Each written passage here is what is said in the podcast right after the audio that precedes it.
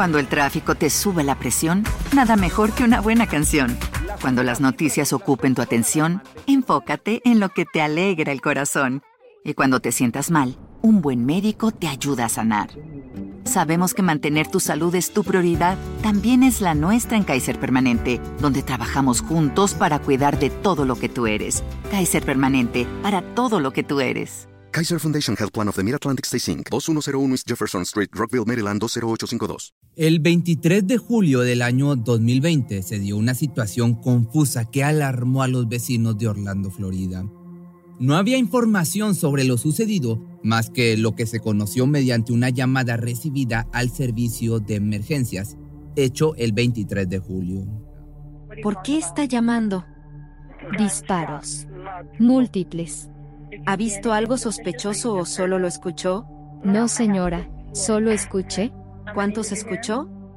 Oh, bueno, fueron entre 8 y 10. Si no más como si fuera una AK-47. Es una, no es una 22, puedo asegurarle. El 24 de julio del año 2020, la policía de Orlando hizo público en las redes sociales una solicitud de testigos para una balacera que se dio en el lugar. En el mensaje se puede leer que la víctima recibió disparos en su auto cerca de la intersección de la calle Anderson y la avenida Jernigan alrededor de las 12.30 del mediodía del día anterior. La víctima fue identificada como Eloy LeBron, de 41 años, quien fue hallado sin vida en su camioneta Toyota blanca. Pronto se presentaron algunos testigos del hecho y se encontraron cámaras de seguridad que captaron el momento del acontecimiento. Estas llevaron a la policía a encontrarse con dos jóvenes de 19 años a quienes calificaron como las principales sospechosas.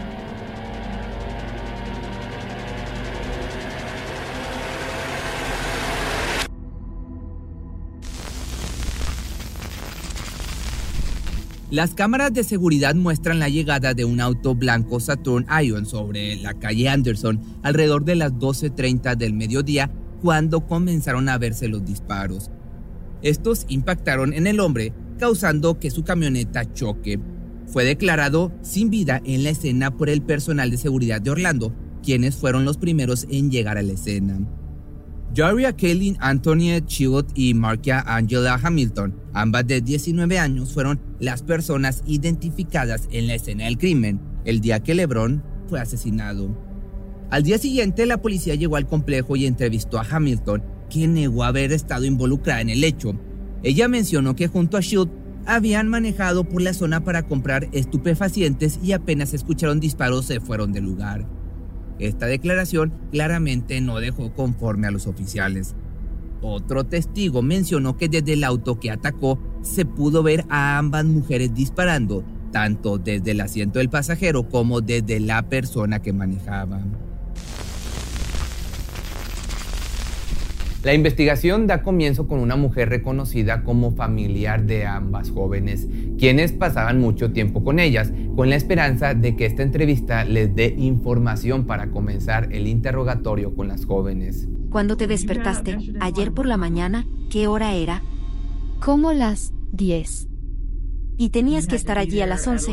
Llegaste a las 11.02. Sí, me desperté a las 10. ¿Y las chicas no estaban en casa? Mientras estás sentada aquí, jurando decir la verdad, para no meterte en problemas, estás diciendo que no sabes dónde estaban. O en la casa de quién estaban. Pero, ¿me estás diciendo que el auto no estaba en la casa? Y a las 11, cuando te fuiste, no estaba en lo de Sony cuando llegaste ahí, ¿es verdad? Sí, no estaba. No estaba ahí. ¿Y las chicas no estaban en Sony? No. Alguien, dentro de ese vehículo, asesinó a alguien ayer. ¿Estás hablando de dentro del vehículo? Sí, señora.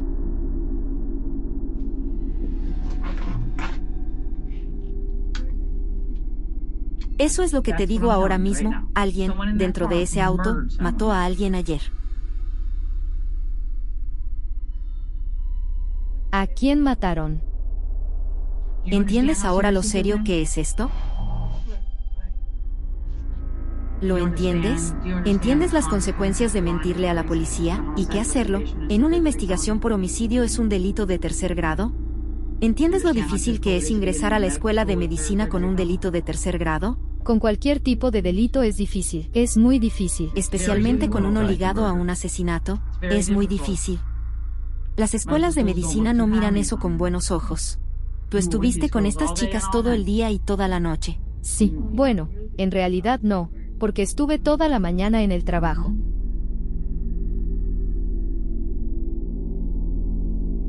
¿Qué sucedió?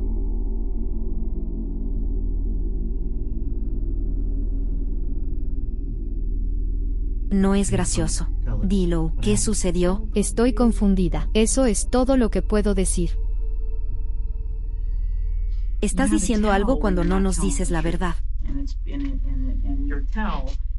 Y en lo que dices te ríes o estás sonriendo porque te incomoda.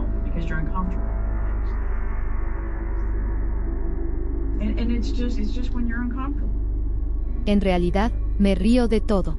De acuerdo, eres una jovencita inteligente. Estoy segura de que leíste mi blusa mientras estamos sentadas aquí. Sí, lo hice. Por eso, cuando viniste pensé, ¿qué diablos? De acuerdo, esto no debería ser una sorpresa para ti. Es una sorpresa porque cuando vinieron, yo estaba pensando, ¿qué sucedió?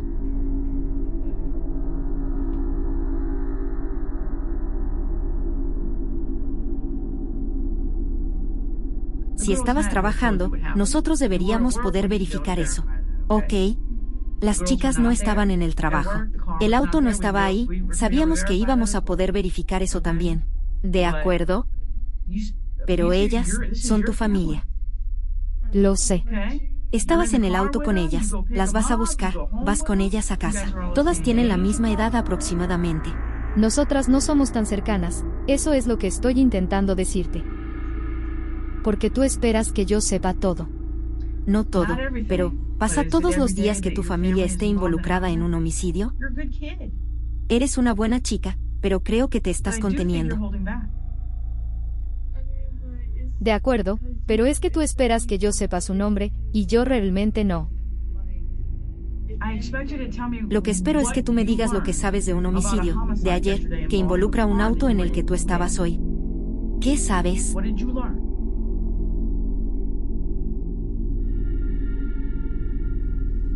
Se trata de la vida de alguien. Lo sé.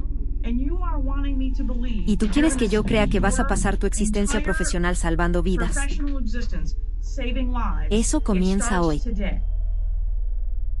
Comienza con la vida que sabes que fue quitada ayer. Esa es la vida con la que comienza esto. Si me vas a decir que vas a salvar vidas, comienza con esta. Porque su vida es importante también. ¿Quién? Solo te estoy preguntando qué sucedió. Continúas preguntándome eso, y yo no lo sé. En otra sala, un testigo del hecho está siendo interrogado. Según él, fue capaz de ver todo lo sucedido, pero su narrativa tiene algunas inconsistencias con lo que poseen los oficiales. Este testigo menciona que las personas que se encontraban en el auto eran dos hombres, quienes dispararon dentro del auto con las ventanillas a medio bajar y que las mismas estaban oscurecidas por lo que no llegó a verle las caras. Esto hizo pensar a los investigadores que las dos mujeres podían estar en el auto junto a otras personas y que realmente estaban intentando proteger a quienes cometieron el hecho. La primera persona en ser interrogada es Markia, a quien se le presentan dos detectives mujeres. Como siempre, el primer paso en el interrogatorio es asegurarse de que la persona entienda sus derechos y firme la hoja correspondiente para que quede asentado de que está al tanto de todo lo previamente anunciado. Hecho esto, el interrogatorio comienza con una pregunta simple. ¿Sabe Markia por qué estaba ahí? ¿El detective Ulfield te explicó por qué estás aquí? No. ¿No lo hizo? De acuerdo. Este es el tipo de cosas de las que estaba hablando, de la falta de comunicación. Lo que hizo fue ir al trabajo de mi mamá, le dijo que mi teléfono estaba libre y que viniera a buscarlo. Pero eso es lo que hizo mi mamá también, ¿verdad? Entonces, como diez minutos después, ellos llegaron a la casa donde yo estaba. Me dijeron que salga afuera y todo eso. Entonces sentiste que era un poco como. Eso es todo. Lo que pensé es que, ustedes dicen que son cercanos a mi mamá, ¿verdad? Él podría haber ido a mi mamá y decirle, tu hija tiene una orden de arresto, y con eso podíamos terminar entregarla, así como si nada. Pero él fue y le mintió a mi mamá. Le dijo que venga a buscar mi teléfono cuando yo ya sabía que probablemente tenía una orden de arresto, porque ustedes no le están dando a nadie su teléfono de vuelta, y no podría importarme menos ese teléfono. Yo sabía que probablemente tenía una orden, pero lo mío era, ¿por qué mentirían con esto? Todo eso podría haber sido evitado. Solo sé honesta conmigo. Soy como tú. Simplemente. Solo sé honesta. Dinos qué sucedió y terminaremos con esto. Entonces, obviamente, cuando alguien es asesinado, tú ves esos programas de televisión. Es una investigación por un crimen, nunca paran. Nosotros trabajamos, digo, la detective Sharp, yo, y todos los de la unidad, trabajamos, así como lo haríamos por tu hermano, tu mamá, tus primos, tu novio. Trabajamos 24/7 por estas familias. Estas investigaciones no paran jamás y cuando yo me retire, o algo me suceda, alguien más vendrá y tomará mi lugar. Tenemos que hacer esto. Nosotras hemos estado trabajando en esto por dos meses ya.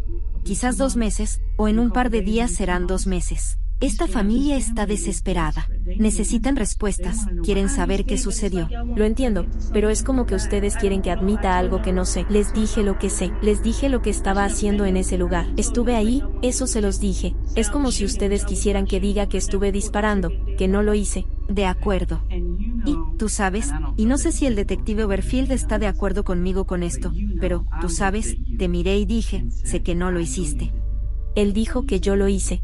Y yo miré a Yaria y dije, sé que ustedes no lo hicieron, porque las chicas no hacen eso.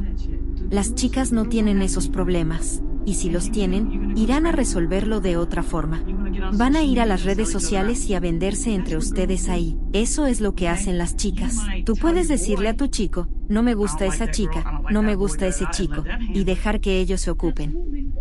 Puedes hacer que un sea el punto fijo. Eso es lo que hacen las chicas. No en este caso. Lo que estoy diciendo es, las miré a las dos fijamente y dije, sé que no lo hicieron. Pero la información que tenemos es que los disparos vinieron de tu auto. ¿Tienen evidencia? Sí. ¿Qué evidencia? De acuerdo, y esto es lo que te va a complicar a largo plazo. De acuerdo, y eso es lo que estoy intentando de evitar que te pase a ti. La evidencia es demasiado fuerte contra los ocupantes de ese vehículo. Creo yo que eran tú y María. Dios, rezo para que ustedes no estuvieran ahí para disparar en esa calle. Le rezo a Dios. Pero dos personas dispararon desde ese auto. El auto que te pertenece a ti, el que recuperamos, dos personas dispararon desde ese auto.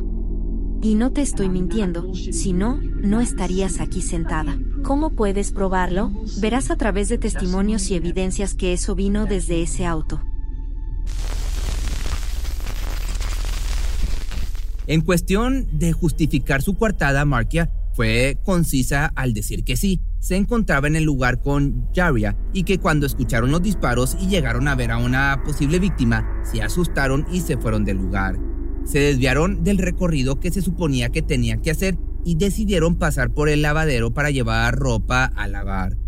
Durante una hora la joven y la detective revisaron parte por parte cada evidencia disponible con la esperanza de que cualquiera de las imágenes presentadas lograra que Markia accediera a identificar al responsable. Pero a medida que pasa su testimonio, es difícil no pensar que tal vez la asesina esté sentada frente a los investigadores en ese mismo instante. ¿Es el testimonio fuerte? ¿Es la evidencia contra ustedes dos por homicidio? Sí, es súper fuerte. Tú no estarías sentada aquí y tu prima estará ocupando ese asiento pronto. Es malo para ambas. Creo yo que una de ustedes fue la que disparó. Estaría muy, muy sorprendida. Simplemente no puedo, no puedo ver la animosidad en tu corazón o en el de tu prima. Ustedes dos son chicas que trabajan, que tienen empleos, ambas quieren ir a la universidad y tienen planes a futuro y tienen cosas que están haciendo. ¿De acuerdo? Fumaste un poco de marihuana, estuviste con algunos de esos muchachos, son sus parejas, entendemos eso. Sabemos dónde estaba Brandon, corroboramos su coartada. Sabemos, por tu celular, exactamente dónde estabas. Por eso nos quedamos con tu teléfono. Pero tu testimonio recién acaba de confirmar lo que tu celular nos dijo. Lo que tú nos dijiste, lo chequeamos en tu celular. Tú estuviste ahí. Estabas ahí cuando se escucharon los disparos. Sabemos que, de hecho, tú y Yaria tienen información tan específica, tan detallada sobre lo que sucedió, que no podrían haber estado en otro lugar. Tienen que haber estado ahí cuando sucedió. Tienen que haber estado ahí cuando los disparos ocurrieron. Porque ambas saben demasiado. Eso no fue testimonio de oído. Ustedes no escucharon eso de los hombres en el auto. Ustedes estaban ahí. Sí, te dije que estaba ahí. Estabas ahí, y fuiste honesta con eso, y tu prima también lo fue. Ambas fueron honestas sobre eso. Lo que no podemos dejar pasar es como esos disparos salieron de tu auto, si tú estabas en el asiento de pasajero de adelante, donde dices que estabas, y Yaria estaba manejando. Ambas dijeron que fue así.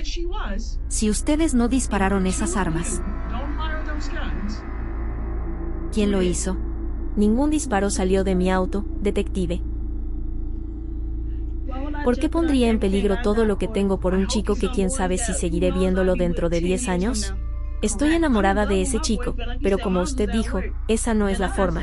¿Cómo le dije? ¿Por qué pondría en riesgo todo? Soy joven, sí, estoy enamorada de él, diré eso, pero tengo 18 años.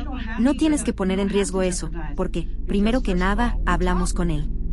Antes que nada, sabemos dónde estaba. Segundo, él estaba enojado contigo por ir ahí a comprar marihuana. Él me dijo que no vaya ahí. ¿Sabe qué? Todo esto él lo sabe. Él ya lo sabe. Lo hago yo cuando él está en el trabajo.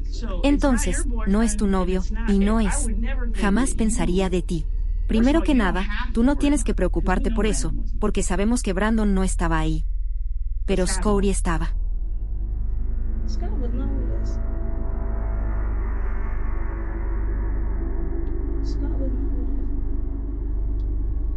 Entonces, ¿en qué momento se bajó del auto? Cuando ella me vino a buscar, no había nadie, estábamos ella y yo. No sé antes de eso, pero luego estaba solo yo. Entonces no te sentaste en el asiento de atrás? No, cuando ella me pasó a en buscar, McDonald's. nunca estuve en un auto en McDonald's. Lo sé, porque ellos te pasaron a buscar después de ir a McDonald's. De acuerdo. ¿Quiénes estaban en el auto en McDonald's? Yo no, lo que me dijeron fue que todos, pero yo no estaba ahí con ellos en McDonald's. No sé quiénes estaban y dónde. No sé quiénes estaban y dónde. Lo que acabas de decir, por lo que me dijeron, estaban todos. ¿Quiénes son todos? Con quien ella estaba, Pimping. Eso es lo que ella me dijo. Ella, Pimping y Reggie estaban en Entonces, el auto. Pimping es Scotty. De acuerdo. Me estás diciendo que ustedes eran las únicas en el auto. Entonces tal vez te estoy interpretando mal. ¿Usted cree que yo disparé el arma? Tal vez te estoy interpretando mal. Quizás, quizás, ustedes dos, chicas, son mucho más malvadas de lo que me imaginé. El lenguaje corporal de Markia empieza a denotar un nerviosismo claro en el momento en el que su cuerpo empieza a balancearse constantemente. Ni siquiera es capaz de negar lo sucedido, pero su movimiento y la posición en la que mantiene sus brazos por delante de su torso nos muestra que está comenzando a sentirse vulnerable. Siempre me enseñaron que, si alguien no puede hacer algo por sí mismo, ¿por qué lo tendría que hacer yo? No voy a perder, no voy a hacer el trabajo sucio de nadie, A menos que sea por ti misma o por tu prima. y yo no estaba. Y esa es la única explicación. Yo estoy perdida. Y tal vez el detective Overfield tuvo razón todo el tiempo. Estoy perdida. ¿Usted cree que nosotras lo hicimos?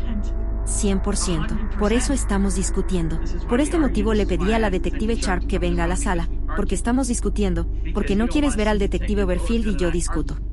Déjeme decirle algo, mi cosa es, pondré mis manos al fuego por saber, no pondría mi mano afuera para dispararle a nadie. Tengo un tatuaje que me va a identificar. De cualquier manera, si saqué la mano de esta forma, o a través de la ventana del pasajero, tengo algo que me va a identificar. ¿Cuándo te los hiciste? Este lo tengo desde... ¿Sabes lo que digo? ¿No los tenías antes? No, pero este de aquí podrían identificarlo. Pero no lo tenías antes. Este sí lo tenía antes. No cuando sacaste esta mano por la ventana. No tenía este.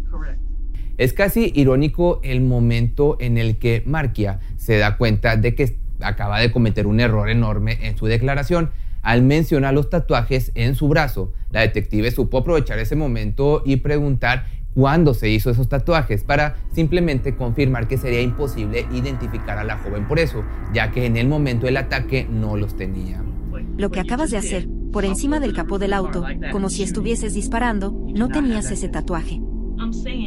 Lo que digo es que no lo haría, porque hay formas de identificarme, y hay formas de identificar a Yaria, porque tiene un tatuaje también, en ambos brazos. Cariño, lo sé. Pero dijiste que tenías eso, y no lo tenías. No, no dije que tenía estos. Estoy diciendo que estos me identificarían. Sé que dijo que yo hice algo. Yo me hice estos hace dos semanas. Te los acabas de hacer. Puedo darme cuenta de que la tinta es fresca. Es muy nuevo. Sí, me lo hice hace De acuerdo, yo también tengo tatuajes. Entonces, en el momento en el que le disparaste al vehículo, sobre el techo del auto, no había un tatuaje en tu antebrazo. Nunca le disparé a un vehículo desde el auto. Ahora, este brazo no habría efectuado los disparos porque obviamente tendrías que haber disparado sobre su cara, enfrente de tu prima, y eso hubiese sido peligroso. Entonces, imagino que ustedes, chicas, tenían un problema con este chico. Supongo, ya sabes, y a veces, la experiencia no es. Mi experiencia es porque voy a decir lo que voy a decir. Pero a veces las experiencias, para algunos de los nuevos detectives, que son los que están más cerca de las calles que yo, porque ya estoy grande, tiendo a leer a la gente, pero ustedes son una nueva generación. Aparentemente, mi experiencia me hace, o a ti, de tu parte, y quizás es por mi conexión con tu madre. Quizás es mi experiencia que está intentando discutir de parte tuya. Y me equivoco, y me estuve equivocando por dos meses, y quizás el detective Uberfold tenía razón. Y, Ciertamente es toda la evidencia que él ha estado intentando. Y yo no sé por qué estaba intentando discutir de frente a la evidencia. Porque la evidencia es lo que es. Bien, testimonio es testimonio. Evidencia es evidencia. Evidencia física es lo que es. Pero mi historia me dijo que ustedes, chicas, no hacen esto. Simplemente no está en su naturaleza hacerlo, pero quizás estoy pensando en mi generación, o en gente un poco más joven que yo, y no en las chicas que tienen de 19 a 25 hoy en día. Porque cuando escucho a tu madre, ella nos dijo muchas cosas sobre Yaria.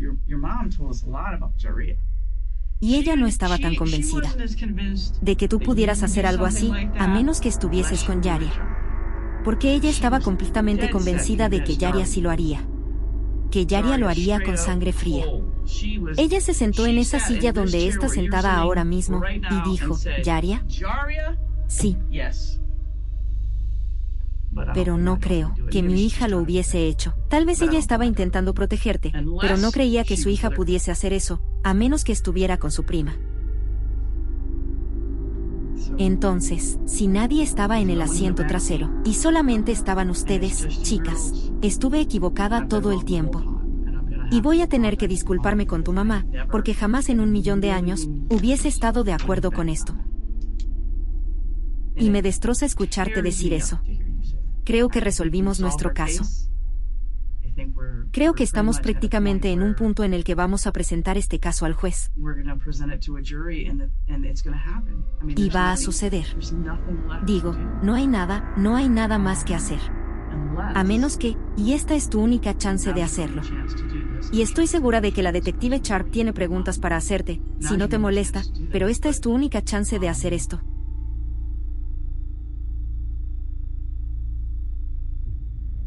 A menos que haya circunstancias mitigantes, y por eso es que mencioné el abuso sexual. A menos que haya algún tipo de situación donde se encuentre este chico, ya sabes, que ustedes... A menos que haya alguna situación por la que preocuparse legítimamente, sabes, y como dijiste, no harías el trabajo sucio de nadie más. Si un bastardo tiene que morir, te ibas a encargar por tu cuenta. Por mí misma, no le voy a decir a nadie más que lo haga, Correcto. No vas a hacer que lo haga tu novio. Yaria no haría que su novio lo haga, aunque probablemente su novio sí lo haría.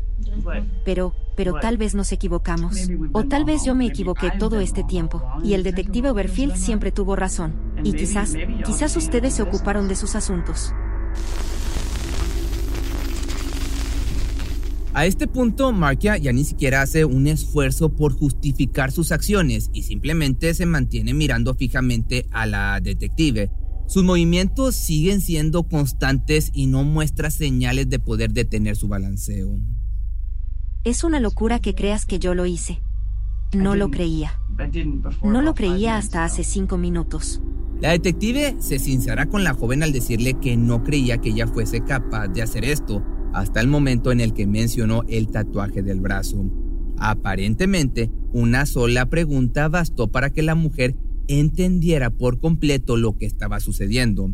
Markia, por su parte, simplemente deja de escucharla para preguntarle a la detective Sharp si tenía alguna pregunta para hacerle. La mujer simplemente mencionó que hubo algunos detalles que consideró importantes para este caso, como la posición del brazo al momento de disparar algo que ninguna de las detectives había mencionado previamente.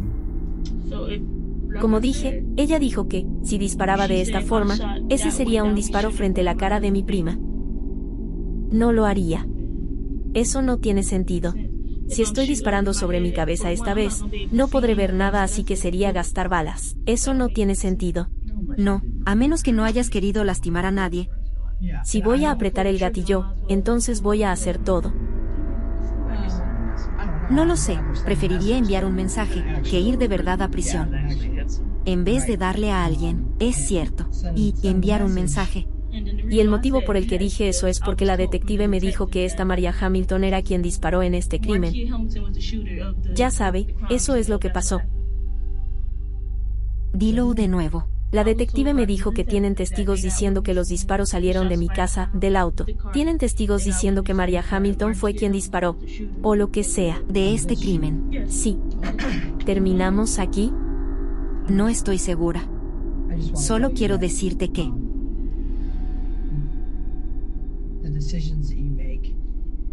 Las decisiones que tomas pueden realmente afectar el resto de tu vida y quiero que tú, porque no te conozco como la detective lo hace, pero pareces una jovencita muy inteligente. Y aparentemente tienes un gran futuro por delante. Y solo quiero asegurarme de que tú entiendes que, antes que salgamos de esta sala, las decisiones que tú tomes pueden ser críticas para el resto de tu vida. La gente comete errores. Suceden todo el tiempo. Bien, este, este tipo en la camioneta recibiendo un disparo, no creo que alguna de ustedes hubiese querido darle a él. Claramente, ustedes no lo conocían, a menos que haya sido algún tipo de incidente vial, y quizás él hacía algo, o si sacaba un arma frente a ti. No lo sé. Solo tú sabes eso. Pero no creo que los disparos, ninguno de los disparos que fueron hechos, por cómo salieron, de un auto en movimiento, hacia un auto en movimiento, la gente no suele creer que le van a atinar. Es más como una amenaza, enviar un mensaje.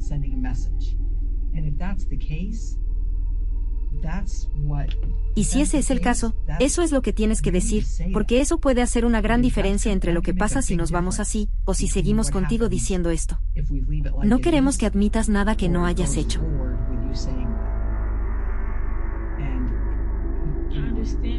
Ustedes quieren que yo admita algo que no hice. Pero esto es lo que sucede. Tienes que entender que, desde nuestro lugar, tenemos toda esta evidencia, testigos, ubicaciones, video. Ustedes tienen un arma, todas estas cosas, mostrando que sí, salieron de ese auto.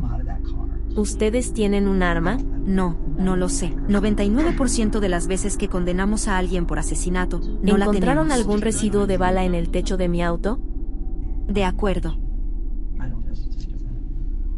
¿Terminamos entonces? Porque estoy lista para irme. No voy a responder eso. De a poco, las investigadoras lograron armar este rompecabezas que parecía no tener sentido.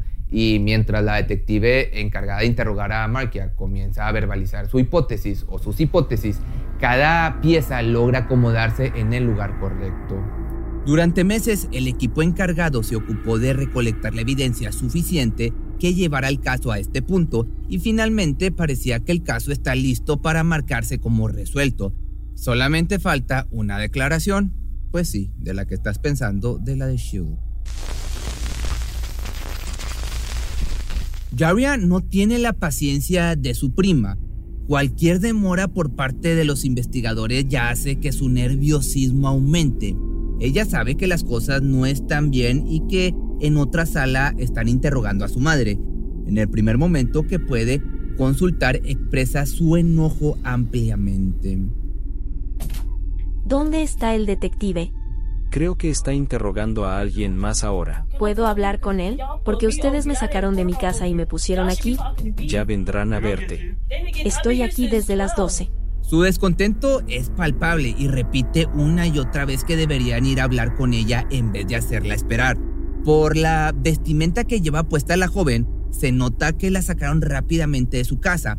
Una y otra vez repite que no tiene sentido que la hagan esperar tanto y es firme con esta narrativa. Finalmente, un tiempo después, uno de los investigadores se acerca a ella para asegurarle que estarán interrogándola en unos instantes. Esa misma prepotencia que se demostraba previamente cambia completamente a una sensación de inferioridad que se puede notar incluso cuando la joven se sienta eh, o se sienta y se tapa el cuerpo con las manos con una blusa, con una jury, una sudadera. ¿Estás bien? ¿Vendrán a hablarme? Sí, vendremos en un instante. Mi compañera fue al baño. Solamente le pregunté por usted. Aquí hablaremos contigo en un minuto, ¿Por qué me tienen aquí? Vamos a sentarnos y hablaremos. Te dije antes lo que hacemos. Viniste por una investigación de asesinato. Investigación por asesinato. ¿Qué tengo que ver yo con eso? Luego hablaremos de eso. Solo quiero hablar con usted. Déjame agarrar mis cosas y me sentaré contigo. Volveré enseguida. Una vez que los investigadores están listos para interrogar a la joven, pasarán la siguiente hora recolectando su testimonio.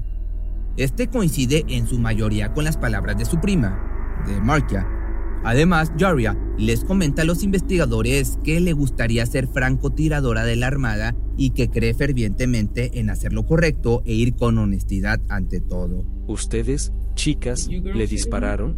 No.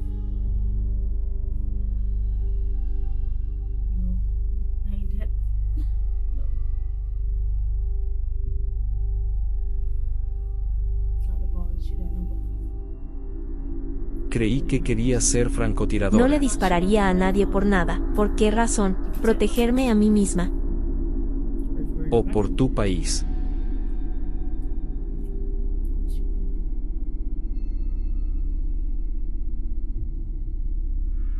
No le disparé a nadie. No pueden corroborar las huellas digitales, o algo. ¿Huellas digitales para qué? Ella me acaba de preguntar si le disparé a alguien. No le disparé a nadie.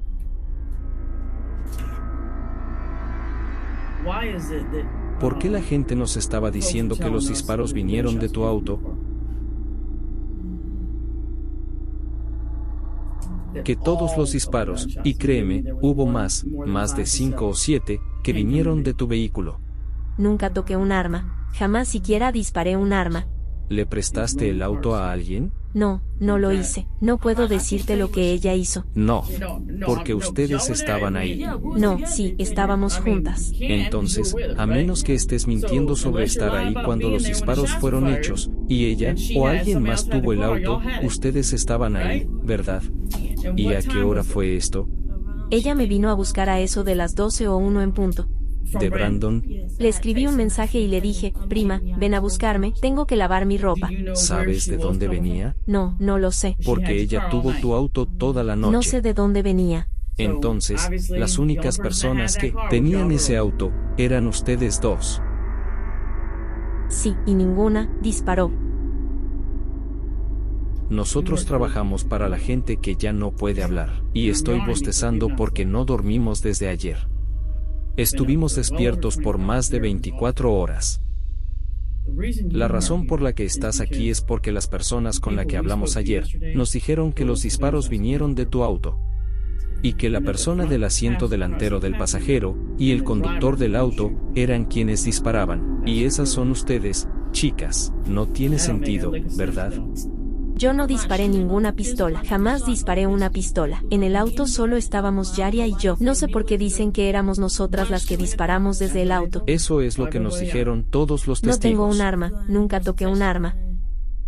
Creo que nosotros ya, ya estuvimos aquí con ustedes, chicas, pero creo que ellos ya tienen una orden de allanamiento en su casa. Bueno, adelante, no hay nada ahí. Creo que ya lo hicieron. Seguramente lo hicieron. Creo que ya lo escribieron y todo. El interrogatorio a Yaria no se extiende demasiado, ya que ella insiste en la inocencia de ambos, pero no sirvió demasiado.